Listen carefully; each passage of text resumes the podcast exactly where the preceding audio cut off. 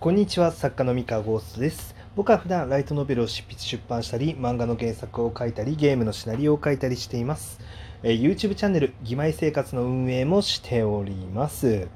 えー今やらなければいけないのは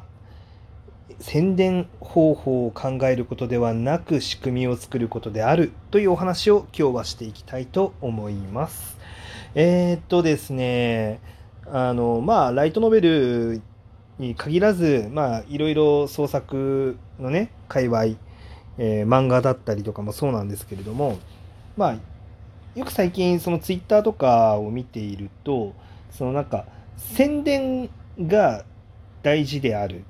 ていうふうにまあに言われてることが、まあ、ちょいちょい見受けられてですね、まあ、実際その本って出ただけではあの誰にも、ね、気づいてもらえないから、まあ、しっかり宣伝をしてあの届かせなければいけないっていうことは、まあ、確かにそうなんですね。で宣伝をしないことにはまあその気づいてもらえないから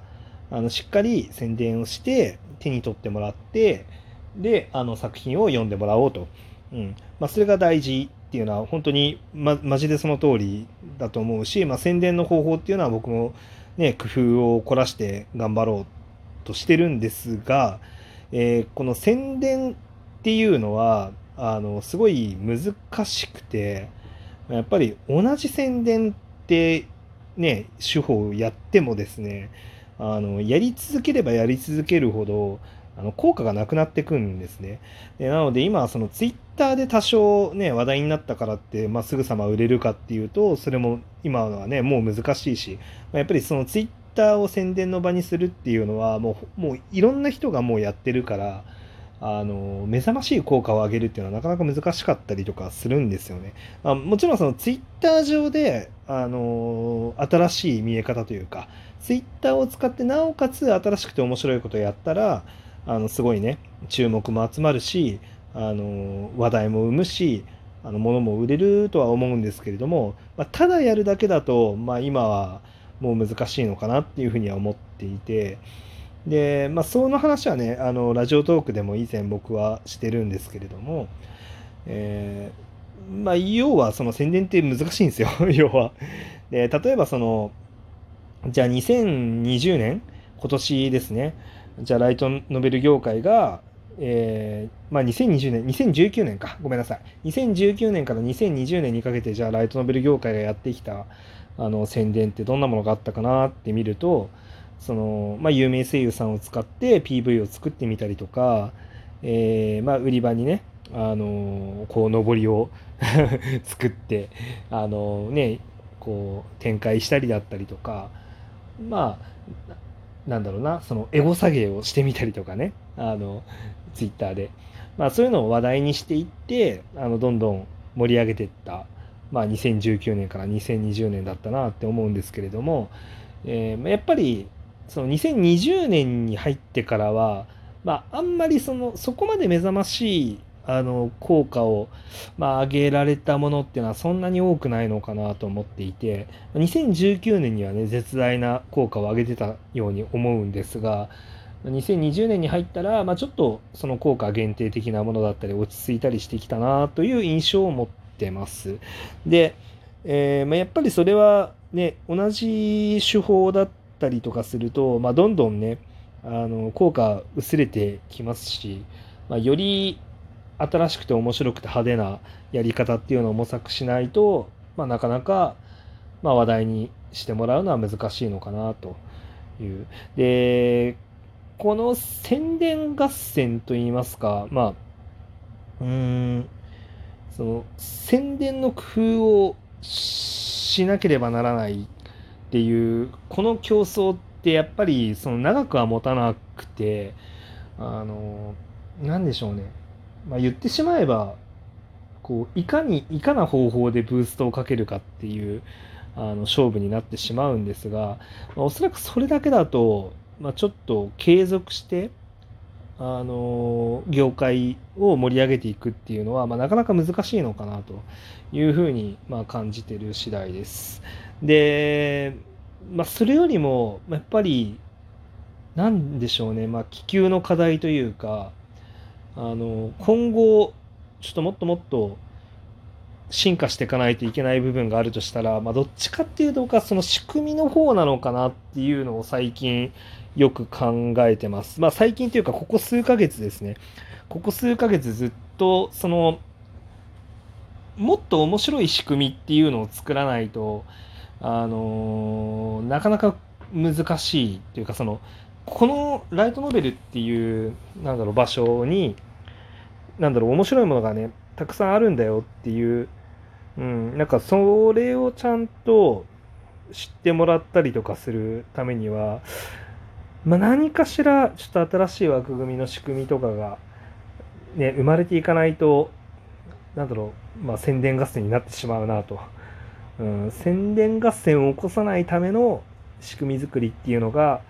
まあ、できるといいのかなっていうふうに思うんですけれども、まあ、いかんせんね、まあ、あの僕なんていう弱小の個人、まあ、一人が、まあ、なんかいろいろ考えたところで何も変えられないんですけど、まあ、変えられないので、まあ、自分にできる範囲から、まあ、ちょいちょい工夫をあの重ねて地道にやっていこうかなって思ってるんですね。で実はなんか最近始めたそのラジオトーク使った読書感想会を、まあ、読者さんと一緒にやってみようみたいな話とかも、まあ、実はそのあの工夫の一環というか、うんまあ、いろいろねあの小説だの世界が、まあ、抱えてる課題って、まあ、たくさんあると思っていてほら他の娯楽じゃあの他の娯楽が優先されてしまって、えー、まあ、ライトノベルになかなか来れないっていうあのことの結構でっかいところが一番あらゆる娯楽の中で小説を読むのって一番ではないけど、まあ、結構ハードルが高い娯楽なんですね。時間、あの拘束される時間も長いし、あの、なんだろうな、自分で選んで買いに行かなきゃいけないから、あの手軽さもあんまりないんですよ。例えばそのネットフリックスだったりとか YouTube だったりとかの映像って今本当に技術の発展が凄まじくてあの自分であんまり考えてなくてもレコメンドであの興味ありそうな動画がどんどんおすすめされてくるんですよね。で、大体外さないんですよ。なんでかっていうと、その人の見てきた、今まで見てきた動画の履歴とかを参考に AI がこの人はこういう動画が好き好きなんじゃないかっていうのを予想して送ってくるので、あの、なんかね、非常に高確率で興味のあるものが出てくるんですね。で、これね、自分で考える必要が本当になくて、で、楽なんですよね、やっぱり考えなくていいっていうのは。そう。で、ネットフリックスとかも、まあ、パーってやると、なんか、なんかトップページになんか面白そうな映画のタイトルがバーって並んでるじゃないですか。映画だったりアニメだったりね。まあ、あれを参考に見ていけばいいだけだから、まあ、そんなに大変じゃないんですよ。でも、ライトノベルとか、まあ、小説ですよね。売り場に行って、あの書店の棚を見てこれ面白そうっていうのを選んでいかなきゃいけなくてあの、まあ、他にあるその軽い娯楽に比べると、まあ、ちょっと2工程ぐらい多い。で一応その電子アマゾンの、まあ、Kindle だったりとか、まあ、ブックオーカーさんだったりとか、まあ、電子書店サイトっていうのもあるんですけれども、えーなんでしょうね。その漫画はね、すごいね、普及してるんですよ。もう、だいぶ電子で読むっていうの。だから小説っていまいちまだね、普及してなくて、うん、なかなか難しいなっていうところなんですね。で、まあ、そ、そういうわけでして あの、仕組みからね、何かしらこうなんだろう。その時間をこう拘束したりとか、まあ、あとはその娯楽を選ぼうとするときにあのいろんなユーザーさんの中でその選択肢にちゃんと上がるようになっていかないといけないなとか、まあ、いろんなことを考えたときにまあなんだろうまあ、じゃあちょっとしっかりこの日に読書感想会やりますよみたいなことを言うことによってじゃ皆皆さんがその早めに買ってたり早めに読むっていうなんかうんでそれをコミュニケーションする場を用意するっていうそう。でなんか一つのモチベーションになるかなって思ったんすよね。あのか早く買ったり読んだりするね。うん。まあ、それで、まあ、まずはちっちゃいけど、まあ、そういう場を作ってみようとか、まあ、こういう工夫から始めたりしてるんです。で、まあ、そうですね、仕組みを作っていかなきゃいけないっていうのは結構大変なんですけど、でも多分、まあ大事だろうなって思って、まあ今いろいろ頑張ってるっていう感じですね。あのもしこれを出版業界の方が聞いてたらもっと活かした仕組み作りを大規模にちょっとお願いしたいなって思いますね。まあ小説のねプラットフォームで言うと小説家になろうさんとか角読さんとかあの、まあ、そういう無料でねあの小説を読める場所っていうもの自体は結構あるのであのそういう意味では、まあ、普及してるといえば普及してるんですけど、まあ、結構頭が痛いことにですね、それ単体で作家さんは生活していけないっていうあの問題があって、その、それをやっていて生活できる仕組みがあるんだったら、まあ全然それで OK なんですけどね。で現状、それ、小説サイト単体で生活ができるような仕組みになっていないので、あの、あれをもってね、仕組みがすでに存在しているって言われてしまうと、結構頭が痛いというか、まあ、なかなか難しいなって思いますね。あれはまだね、仕組みが存在してると個人的には言わないかなっていうふうに思います。あの、やっぱり作り手、クリエイターがそれでは、やっぱり食べていけないので、あの活動していけないんですよね。で活動していくためのあの仕組み作りっていうのは何かしらちょっと考えていかないといけないなと。まあね、あの個人でできる範囲で、まあ、コツコツ頑張っていきますので、まあ、引き続き僕のことを応援してくださる方は、まあ、応援してくれると嬉しいですね。はい。という、まあなんかね、世知辛いお話ではありますが まあこんなことを、あの、日々、あの、いろいろ頭を悩ませて、まあ、悩悩んでるっていうか、まあ、楽しく考えてますね。はい。生きている次第でございます。